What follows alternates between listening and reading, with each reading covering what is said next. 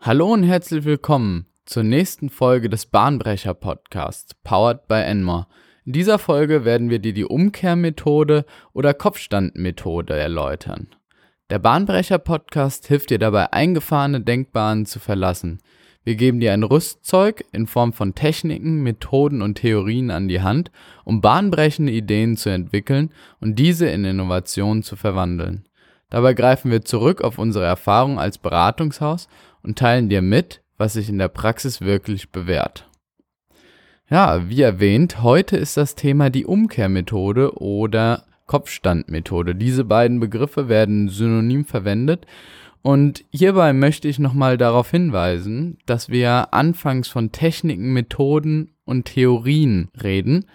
Bei der Umkehrmethode bzw. Kopfstandmethode handelt es sich im Grunde genommen um eine Technik nach unserer Definition.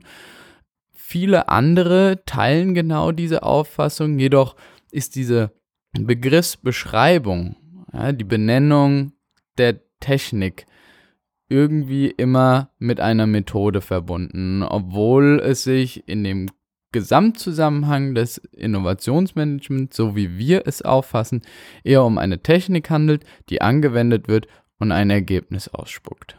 Bei der Umkehrmethode oder Kopfstandmethode handelt es sich um eine Kreativitätstechnik, die dazu fördern soll, möglichst viele und gute Ideen zu kreieren. Jedoch unterscheiden sich viele Techniken auch voneinander und diese Differenzierung wollen wir nun herausarbeiten. Der explizite Nutzen der Umkehrmethode ergibt sich daraus, dass wir versuchen, Dinge, die eigentlich positiv zu beantworten sind, ins Negative drehen.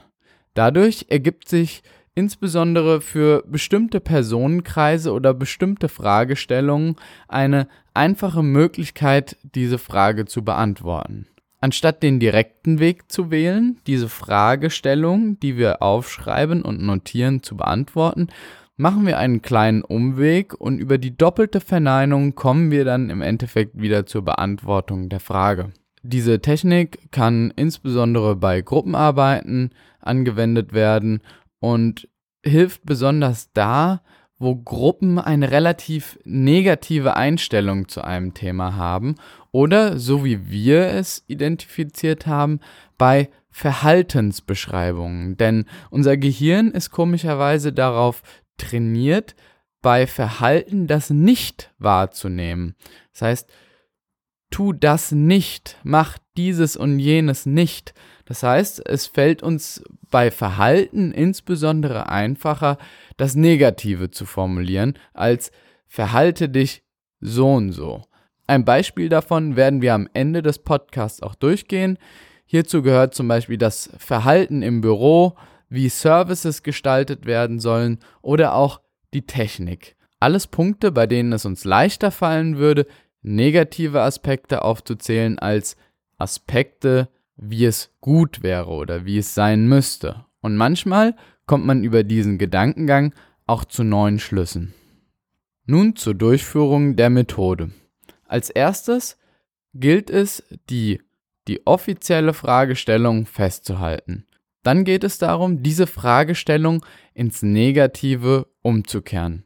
Ich werde dies nun an einem Beispiel deutlich machen, und zwar dem Verhalten im Büro.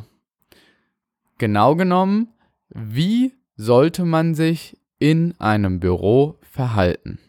Die umgekehrte Fragestellung würde nun lauten, wie verhalte ich mich möglichst schlecht im Büro? Und ich glaube, da fallen uns einem schon einige Beispiele ein, was man auf jeden Fall nicht mag bei anderen Personen, wie sie sich im Büro verhalten. Und genau auf diese Denkweisen können wir zurückgreifen und genau daran müssen wir uns auch immer erinnern, wenn wir in einer Gruppe von Personen sind, wo wir genau solche Techniken anwenden wollen. Die Aufgabe eines Innovationsmanagers oder Innovationsberaters ist es dann, dieser Fragestellung bzw. Aufgabenstellung bzw. Problemlösung die passende Methode zuzuordnen, um möglichst schnell ans Ziel zu kommen. Um nochmal darauf hinzuweisen, wir haben die eigentliche Fragestellung formuliert, haben die umgekehrte Fragestellung nun formuliert und wollen nun die umgekehrte Fragestellung beantworten. Für unser Beispiel, wie verhalte ich mich möglichst schlecht im Büro, wäre zum Beispiel, ich öffne das Fenster einfach, ohne andere Leute zu fragen, obwohl es draußen kalt ist. Ich schalte die Klimaanlage auf minus 10 Grad, ohne vorher andere Personen zu fragen. Ich bin laut am Telefon. Ich esse am Arbeitsplatz und stoße dabei unangenehme Gerüche aus. Und, und, und. Ihr seht, es fällt einem relativ leicht, dann negative Dinge aufzuzählen. Um nun die zweite Umkehrung einzuführen, können wir diese Antworten nutzen, um sie ins Positive umzukehren. Sprich, ein korrektes Verhalten am Arbeitsplatz bedarf der Einbeziehung anderer Mitarbeiter. Ich nehme Rücksicht auf meine Mitmenschen. Ich frage vorher. Ich kommuniziere viel. Genau diese Aspekte lassen sich aus diesen negativen Fragestellen herauskristallisieren und es fällt uns deutlich leichter, diese Frage zu beantworten. Ein Praxistipp zum Schluss. Das Tolle an dieser Methode ist, dass sie sich auch ohne große Vorbereitung einfach in Meetings integrieren lässt, dem zum Beispiel die Führungskraft bzw. der Meetingleiter eine genau solche negative Fragestellung formuliert, dem er die Worte verwendet, lasst uns doch mal drüber nachdenken, wie wir die umgekehrte Perspektive betrachten können und die Fragestellung Punkt, Punkt, Punkt beantworten.